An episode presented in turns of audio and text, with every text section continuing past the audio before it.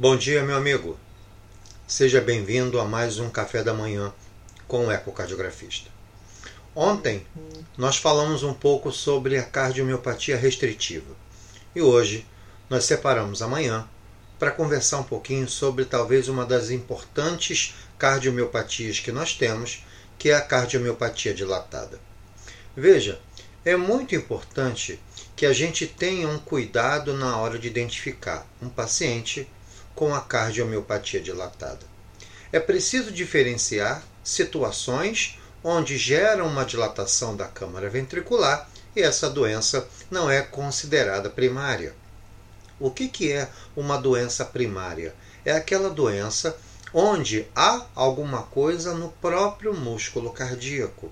Não é uma consequência de uma outra alteração, por exemplo, uma regurgitação mitral grave, uma regurgitação aórtica grave, um paciente com estenose aórtica que leva a uma queda do desempenho do ventrículo esquerdo e, na sequência, a dilatação da câmara. Então, veja, é importante que a gente tente identificar o músculo primário, ou seja, um dano primário do músculo. Nem sempre isso é muito fácil. Nós sabemos que hoje a técnica do speckle tracking pode nos ajudar a identificar a disfunção ventricular subclínica. Mas muitas vezes a gente tem a dificuldade de identificar a miocardiopatia dilatada de etiologia primária, ou seja, músculo cardíaco doente. Em épocas de Covid, a gente sabe que pode acontecer o que nós chamamos de miocardite. O vírus pode comprometer a fibra cardíaca e isso gerando um dano da sua função, tanto regional quanto global. Os pacientes portadores do vírus da AIDS, da mesma coisa. O vírus tem uma ação na fibra cardíaca, isso pode gerar disfunção. Então veja, quando eu começo uma avaliação de um exame, onde eu já identifico que as câmaras cardíacas aumentaram, eu preciso de alguns cuidados. A primeira coisa é que quando eu olho o meu corte longitudinal, eu já visualizo que o átrio esquerdo está grande em comparação com a aorta. Lembrem que a miocardiopatia dilatada ela deve ter crescimento de quatro câmaras.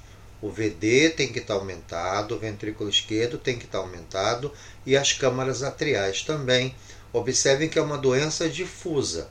Então, eu tenho meu ventrículo grande, lembrando que hoje, segundo as novas diretrizes, o que é um ventrículo aumentado de tamanho? É todas as vezes que o diâmetro diastólico desse ventrículo indexado pela superfície corpórea ultrapassa 3,1 cm por metro quadrado. Mas veja, a partir de 3,8 cm por metro quadrado, eu já defino que esse ventrículo tem um importante aumento. Lembrando que hoje nós não devemos mais falar sobre ventrículo esquerdo aumentado, e sim utilizar a nômina sobrecarga diastólica. Uma coisa é o ventrículo estar com aumento de seus volumes, outra coisa é esse ventrículo estar disfuncionante. Então, quando eu vejo que o ventrículo aumentou, os seus diâmetros aumentaram, os seus volumes aumentaram, mas a função ainda é preservada, nós devemos utilizar o nome de sobrecarga diastólica a partir do momento que esse ventrículo aumentou e perdeu a sua função, nesses momentos a gente tem o que? A gente tem a chamada ventrículo disfuncionante, a disfunção sistólica global. Então veja, átrio esquerdo aumentado, átrio direito aumentado, VD e VE aumentados. Eu agora começo a minha avaliação já buscando a identificação de achados do modo unidimensional que podem sinalizar não somente que o ventrículo aumentou, mas que também as pressões diastólicas finais do ventrículo esquerdo estão elevadas. Veja, não basta dizer para o cardiologista que o ventrículo aumentou que eu tenho uma fração de ejeção baixa. Nós sabemos que muitos pacientes portadores de cardiomiopatia que fazem uso do carvedilol em doses adequadas, eles melhoram muito a parte clínica e nem sempre a melhora do ecocardiograma é visualizada nos controles, nos exames de controle. Então, a primeira coisa que eu preciso fazer eu vou avaliar o modo M da horta e átrio esquerdo. Veja, eu não estou avaliando o modo M da horta e do átrio para medir a horta e átrio. Nós sabemos que essas medidas obrigatoriamente devem ser feitas utilizando a imagem bidimensional. Mas eu quero agora identificar o movimento das válvulas aórticas. Veja, a partir do momento que eu tenho um ventrículo com cardiomiopatia dilatada, ou seja, quando eu tenho um ventrículo disfuncionante, quando esse ventrículo ejeta sangue através da horta, como a quantidade de sangue, como o volume sistólico é baixo, isso vai fazer com que a portinha, que é a válvula ótica, abra pouco. Então, um paciente com disfunção vai ter uma abertura incompleta da válvula ótica. E a gente observa que como sai pouco sangue, muitas vezes a sístole pode finalizar antes do momento normal. Então a gente vai ter uma abertura incompleta e um fechamento precoce. Isso são marcadores que vão identificar para você que o ventrículo esquerdo está ruim do ponto de vista sistólico. E aí nós sabemos, existem medicamentos que você utiliza que você pode favorecer esses tempos fazendo com que eu tenha uma melhor distribuição entre a diástole e a sístole.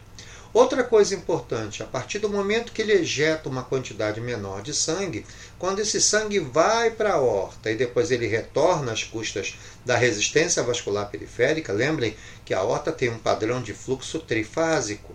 A primeira onda é o pico sistólico, a segunda onda é a retrocinesia fisiológica, que nada mais é do que a resistência vascular periférica. Ela empurra o sangue de volta para que possa fechar a válvula órtica e alimentar as coronárias. Lembrem que as coronárias são alimentadas durante a diástole. Vejam nesse paciente que ejetou uma quantidade pequena. Quando ele volta, se ele ejetou pouco, com certeza a gente vai ter uma irrigação coronária menor. Pior ainda quando tem associação de uma IAO junto. Então, é muito importante acompanhar esses pacientes, porque muitas vezes a dor precordial que ele apresenta nada tem a ver com doença coronária. O problema é que o que foi para frente foi pouco. Quando ele volta e começa a nutrir as coronárias, isso aí pode gerar um problema. Outra coisa importante, vai se havendo adaptação dos tempos, tanto sistólico quanto diastólico. O coração vai observando que ele está com disfunção, o que, que ele tenta fazer? Ele tenta otimizar os tempos de sístole. E aí, quando ele otimiza o tempo de sístole para ver uma melhor uma performance do ventrículo, ele acaba encurtando a diástole. Então, reparem, eu tenho agora uma quantidade menor de sangue ejetado, quando esse sangue volta e eu ainda tenho uma redistribuição de tempo, isso pode agravar ainda o quadro de dor precordial que pode estar acontecendo com coronárias totalmente normais. Outra coisa importante, sempre estar atento à relação átrio esquerdo aorta. Nós sabemos que essa relação foi muito utilizada durante muito tempo para tentar identificar na classe pediátrica quando a aorta crescia quando o ato esquerdo crescia. Eu utilizo ainda isso no meu dia a dia, agora utilizando a imagem 2D. Então, quando eu tenho uma relação ato esquerdo aorta muito grande, isso significa como numerador está o ato esquerdo, é que o ato esquerdo cresceu. Então, valores acima de 1,5 de relação A e a O definem que o ato esquerdo cresceu. Acima de 1,8, o ato esquerdo cresceu muito. Lembrem, isso é avaliação inicial nós sabemos que o comportamento, o crescimento do ato esquerdo será avaliado pelo padrão ouro, que é a avaliação de área e volume indexado do, do ato esquerdo. Outra coisa, quando essa relação vai caindo abaixo de 0,8, significa que a horta cresceu, porque agora a horta está no denominador. E outra coisa, abaixou de 0,5 essa relação, a horta realmente aumentou muito. E aí eu tenho que estar tá observando qual é o motivo dessa alteração. A gente tem visto em muitos exames de ecocardiograma uma falta de responsabilidade do colega. Observe que quando você identifica uma alteração do seu exame, é necessário que você tente identificar o que causou aquilo. Não é apenas dizer que a aorta cresceu ou que o ato esquerdo cresceu. Você tem que tentar definir, você está com uma ferramenta sensacional na mão. O eco pode te ajudar a identificar o que, que realmente está acontecendo. Outra coisa importante, na miocardiopatia dilatada, como em qualquer disfunção, vamos dar um valor especial à válvula mitral. Lembrem que a válvula mitral, quando abre, ela tem uma abertura diastólica, e aí nós observamos que quando eu tenho uma disfunção ventricular, quando esse ventrículo se dilata, a válvula mitral não mudou de tamanho, mas o septo se afasta dela. Então, eu preciso sempre olhar a distância é septo. Essa distância é septo, ela vai identificar para você que o ventrículo esquerdo está aumentando, mas cuidado. Distância é septo não é automaticamente diagnóstico de disfunção. A gente sabe que a regurgitação mitral, a regurgitação aórtica moderada ou grave e até mesmo a comunicação interventricular podem gerar crescimentos do ventrículo esquerdo e fazer com que a distância septo aumente. Porém, quando nós temos distância septo acima de 2 centímetros, isso sinaliza para você não somente que eu já não tenho mais somente uma sobrecarga diastólica, agora eu já tenho um ventrículo dilatado, e associado à dilatação nós temos pressões diastólicas finais do, v, do VE aumentado. Ok isso? Quando eu tenho distância septo acima de 2 centímetros, significa que a pressão diastólica final do ventrículo esquerdo está em torno de 15 até 20 milímetros de mercúrio. Lembrando que a pressão da câmara atrial não deve ultrapassar de 8 a 12 milímetros de mercúrio. Então, quando você encontra uma distância septo acima de 2, isso sinaliza que as pressões diastólicas estão elevadas, e isso pode ser a explicação da dispneia e da tosse do seu paciente. Lembrem que a dispneia e tosse, elas não obrigatoriamente são cardíacas. Quando eu tenho uma relação E sobre a linha alta, eu sei que a, que a falta de ar e a tosse está relacionado com as pressões elevadas em território veno-capilar pulmonar. Mas muitas vezes você tem dispneia e tosse e a relação é sob a linha totalmente normal. Então isso é uma informação que você precisa trazer. Nem toda dispneia e tosse é causa cardíaca. Nós sabemos que a doença pulmonar também pode fazer isso. Então, a válvula mitral ela faz parte dessa avaliação. Outra coisa importante, quando nós temos a imagem do pinheiro tombado, nós sabemos que a válvula mitral, a cúspide anterior, quando ela se movimenta na diástole, ela tem duas ondas. A onda E, que é a parte inicial da movimentação relacionada com o enchimento rápido, e a onda A, que é a contração atrial. Mas veja, pacientes com disfunção grave, associado com elevadas pressões diastólicas finais do VE, vão apresentar um terceiro componente no modo uni da válvula mitral, que é o ponto B. Então vejam, mesmo que o paciente esteja medicado, assintomático, se você identificar o ponto B, chame a atenção do seu cardiologista, porque possivelmente nós teremos que rever essas medicações. Isso é um marcador de pressões elevadas. Eu preciso melhorar isso, porque senão a sintomatologia pode a qualquer momento aparecer.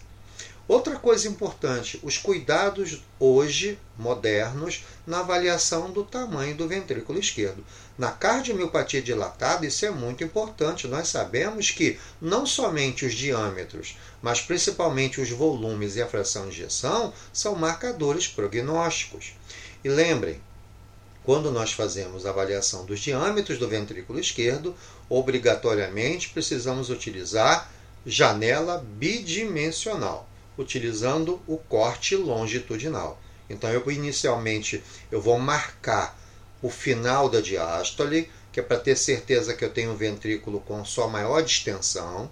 E aí, sempre que possível, utilizar o eletrocardiograma, lembrando que o final da diástole será marcado pelo pico do QRS. E aí eu vou medir septo anterior, diâmetro diastólico e a parede inferolateral. Isso é muito importante. Tendo feito as três medidas diastólicas, agora eu vou identificar no meu eletrocardiograma o final da sístole, para que eu possa ver o momento que o ventrículo esquerdo está mais vazio, para que eu possa ter o volume diastólico final e o volume sistólico final. O momento do final da sístole será identificado pelo eletro logo após o pico da onda T do eletro. Então, dessa maneira, eu vou medir o septo em sístole, diâmetro sistólico e a parede inferolateral em sístole. Com essas medidas, o aparelho vai oferecer para você a fração de ejeção e os volumes. Atenção, essa fração de ejeção não é a que me interessa. Esses volumes não são o que me interessam. O aparelho ele está programado para quando você colocar os diâmetros, ele vai te dar os volumes e te dar a fração de ejeção, até mesmo a fração de encurtamento. Mas nós sabemos que não é essa fração de ejeção que me interessa. Lembre que quando você faz a imagem 2D, você está avaliando somente duas paredes, da mesma maneira que acontecia no modo unidimensional. Então eu não posso valorizar isso. Os cálculos de volume e fração de ejeção deverão ser obtidas pela técnica de Simpson, utilizando o apical 4 e o apical duas câmaras. Lembrem, aqueles colegas que têm a sorte, a oportunidade de trabalhar com os equipamentos top da GE, como o E90 e o E95, nós sabemos que essas máquinas já estão presetadas não somente para a fração de ejeção automática, mas também eles já podem utilizar também agora o apical três câmaras para fazer o Simpson. Então agora sempre houve um questionamento. Por que, que eu faço apical 4 e 2 e não faço 3? Porque o apical 4 eu vejo a parede septal inferior e anterolateral apical 2, eu vejo a parede inferior e anterior, mas eu não estou estudando a parede inferolateral e septal anterior. Então, as máquinas mais poderosas agora já deixam você realizar o Simpson utilizando agora agregado o apical três câmaras. Isso foi um grande avanço nos equipamentos mais modernos. Então, fração de ejeção e volume deverão ser obtidos através da técnica de Simpson. Então, dessa maneira, eu identifiquei já os volumes com Simpson e também a massa do ventrículo esquerdo e a sua fração de ejeção. A fração de ejeção houve algumas modificações. Antigamente, a gente tinha um cuidado de achar que todo mundo que tinha uma fração de ejeção acima de 55% tinha um ventrículo esquerdo eficiente. A diretriz de 2015, ela diferenciou agora valores de fração de ejeção para homens e para mulher. Então, eu preciso ter fração de ejeção acima de 52 para o homem e 54 para a mulher. Ok? Então, eu preciso estar atento a isso. Essas são novas marcas que eu preciso relembrar. Outra coisa importante: toda vez que você estuda um paciente com miocardiopatia dilatada, há uma tendência de você se preocupar muito com a massa do ventrículo esquerdo e tentar graduar essa massa nas adaptações, como HVE concêntrica, HVE excêntrica remodelamento concêntrico. Cuidado, isso é um grande erro de muitos ecocardiografistas. Vejam, a hipertrofia excêntrica, o remodelamento concêntrico e a HVE excêntrica são fenômenos adaptativos. Ou seja, o ventrículo esquerdo com sobrecarga de pressão, ou até sobrecarga de volume, ou sobrecarga mista, ele vai mudando a sua geometria. Ele vai se ajustando, seja engrossando a parede e diminuindo a cavidade, ou aumentando a cavidade e encurtando a parede. Quando eu tenho uma HVE concêntrica, as paredes são grossas e a cavidade é pequena. Quando eu tenho uma HVE excêntrica, a parede é fina e o ventrículo é grande. Mas vejam, todas essas condições a função ventricular sistólica é normal. Então, por favor, a gente não pode utilizar o nome de HVE excêntrica numa miocardiopatia dilatada. Por que, que eu já falei automaticamente excêntrica? Porque se o ventrículo aumentou e eu sei que o ERP é duas vezes a parede posterior pelo diâmetro diastólico, se o diâmetro diastólico lá no denominador cresce, o ERP vai ser pequeno. Então todos os ventrículos grandes terão hipertrofia excêntrica. Mas veja, a disfunção sistólica existe. Então você não pode utilizar essa nómina de HVE excêntrica. Mas veja, nós temos que chamar atenção que houve um aumento da massa. Nós sabemos que fração de ejeção e massa são marcadores prognósticos. Então eu preciso sinalizar no meu laudo que observou-se o aumento da massa do ventrículo esquerdo indexado pela superfície corpórea, mas não utilizar o nome de HVE excêntrica. HVE excêntrica é uma adaptação do ventrículo, ainda mantendo uma função sistólica preservada. Então vejam, modo uni e modo bidimensional já me ajudou. Outra coisa importante é que quando eu identifico esse paciente e eu acho que isso é uma cardiomiopatia dilatada, eu tenho que tentar ver se eu consigo identificar algum segmento do ventrículo esquerdo contraindo melhor do que o outro. Porque veja, se eu tenho uma hipocinesia difusa, onde todo mundo espessa mal, eu posso pensar em cardiomiopatia dilatada. Agora veja, se você pega um ventrículo onde você fez o teu apical duas câmaras e a tua parede anterior está contraindo normalmente, até que se prove o contrário, isso é uma cardiopatia isquêmica, se comportando como uma dilatada.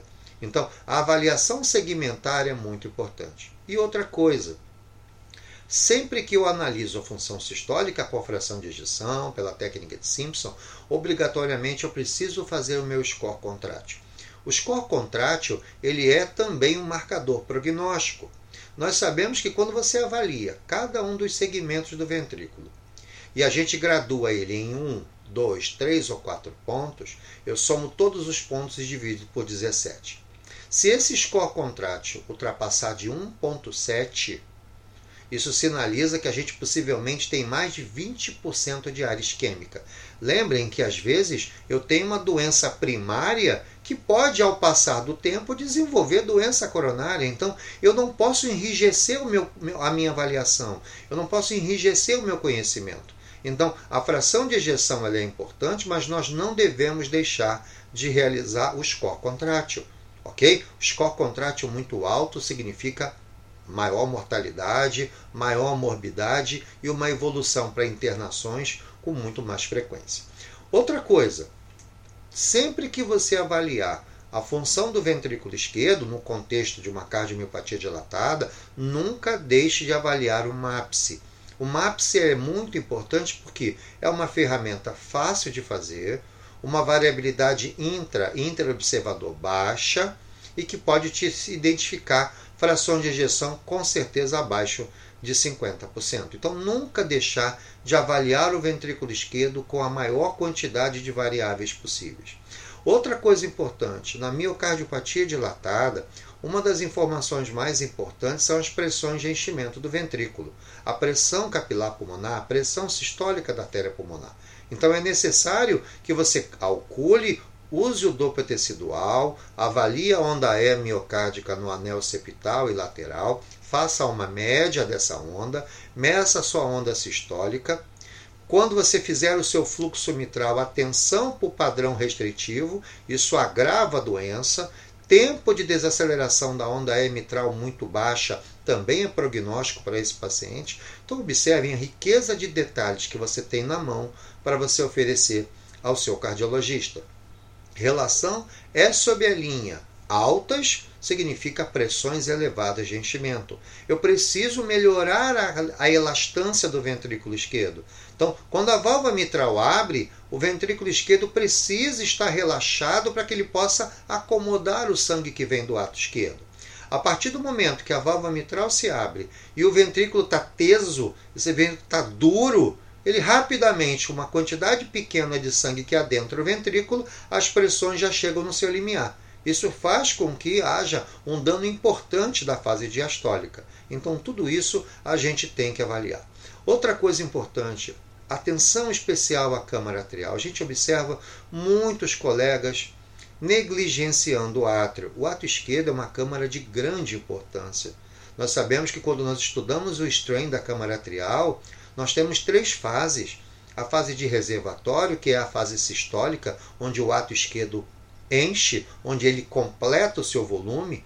Existe uma fase de conduto, onde a válvula mitral se abre e o sangue que chega pelas veias pulmonares passam por dentro do átrio para entrar no ventrículo esquerdo, e uma fase ainda mais importante, que é a fase de bomba, onde o ato esquerdo, em condições fisiológicas, completa o enchimento do ventrículo esquerdo com 20 a 30% desse volume. Então eu preciso avaliar esse ato esquerdo, sempre identificando a sua área e o seu volume. Em que momento isso? Obrigatoriamente na telesístole, que é o momento que o ato tem o seu maior diâmetro, o seu maior volume e a sua maior área. Então, também utilizando logo após a onda T do eletrocardiograma. Dessa maneira, dessa maneira, eu identifico ato esquerdo que aumentou. Isso também é marcador prognóstico. O ato esquerdo não deve ter mais de 20 centímetros quadrados de área. E o volume dele, indexado pela superfície corpórea, segundo a nova diretriz, não pode ultrapassar 34 ml por metro quadrado. A partir do momento que esse átrio tem um volume indexado acima de 48 ml por metro quadrado, você precisa sinalizar que o crescimento desse átrio é importante. E lembrem que o átrio é uma câmara de armazenamento. Ele vai distribuir esse sangue para alguém, e geralmente retrogradamente para as veias pulmonares, para o capilar pulmonar, podendo gerar também complicações do lado direito, principalmente a sobrecarga do VD e a sua disfunção. Então reparem como a avaliação da miocardiopatia dilatada não é tão simples como a gente acha. Hipocinesia difusa, nada disso. Eu tenho um monte de informações que eu preciso dar. E outra coisa, como nós sabemos que durante as disfunções sistólicas desses pacientes, ele se readapta aos tempos, ele podendo encurtar a diástole e aumentar o tempo de sístole, é importante que você faça com muito cuidado a avaliação da sincronia desse, desse coração. Seja sincronia átrio-ventrículo, seja sincronia intraventrículo, seja sincronia interventrículo. Então, eu preciso que, para que o coração funcione de maneira correta, tem que existir uma sincronia entre os átrios e ventrículos, uma sincronia entre as paredes ventriculares e uma sincronia entre o ventrículo esquerdo e o direito. Isso é muito importante. A gente vai ter um café da manhã falando exclusivamente sobre como eu avalio a sincronia cardíaca utilizando não somente a técnica bidimensional, mas também utilizando o strain radial, que é uma ferramenta hoje brilhante na avaliação da desincronia, principalmente identificando o ponto onde você deve colocar o ressincronizador, o cabo do ressincronizador. Então vejam que a função sistólica é tudo na avaliação da cardiomiopatia dilatada. E aí, quando eu falo função sistólica, eu não posso esquecer do Doppler. O Doppler vai ser uma ferramenta espetacular para avaliação prognóstica desses pacientes. Veja, quando eu boto o meu Doppler pulsado na via de saída e você encontra uma TVI com menos de 18 centímetros, eu já sei que o ventrículo esquerdo é ruim do ponto de vista sistólico. Mas veja, quando eu boto o pulsado na via de saída, identifico uma TVI com menos de 10 centímetros, esse ventrículo esquerdo é muito ruim do ponto de vista sistólico. Outra coisa, com a imagem longitudinal, eu meço o diâmetro da via de saída do ventrículo esquerdo, com a TVI da via de saída e a TVI aórtica, eu posso ainda calcular a área valvar aórtica para tentar identificar se esse sangue saiu em pouca quantidade por uma estenose ou não. E aí eu também posso automaticamente, não utilizando a TVI aórtica, eu posso calcular o volume sistólico, o stroke volume, diâmetro da via de saída ao quadrado, vezes uma constante, que é 0,785, vezes a TVI do trato de saída do ventrículo esquerdo. Isso vai me dar o volume ejetado, que deve variar entre 60 e 90 ml. Esse é um ventrículo bom, que ejeta uma quantidade de sangue adequada. Outra coisa, cuidado na hora de avaliar esse volume sistólico, porque lembrem, esse ventrículo aumentou.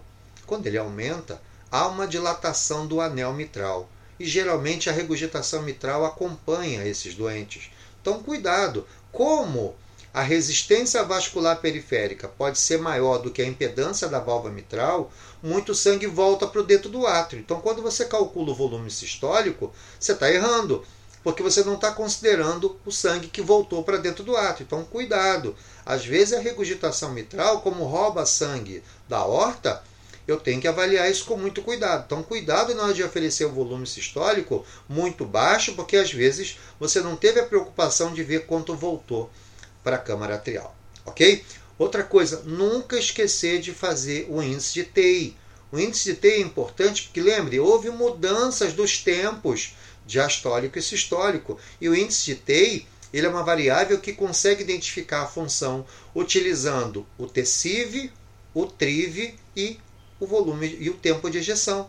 Então, ele é uma variável que a gente tem que fazer no nosso dia a dia. Então, observem que a miocardiopatia dilatada não é uma coisa tão simples como a gente imagina, ok? Eu preciso inferir o átrio, inferir o ventrículo, chamar atenção das, da pressão capilar pulmonar, a pressão sistólica da artéria pulmonar utilizando a regurgitação tricúspide. Sempre que possível, estudar a veia hepática. Nós sabemos que esses pacientes, como têm disfunção do VD associado, eles podem gerar ondas A gigantes para dentro do fígado, às custas de uma IT importante. Então, nós precisamos sempre estudar a veia hepática. Alguns colegas só estudam a veia hepática na pericardite constritiva. Não é assim. Faz parte do exame. Você tem uma veia hepática média verticalizada no seu corte subcostal. É sensacional para você ver o deságue de sangue dentro do átrio. Então a gente tem que fazer o nosso exame com maior excelência possível. Ok?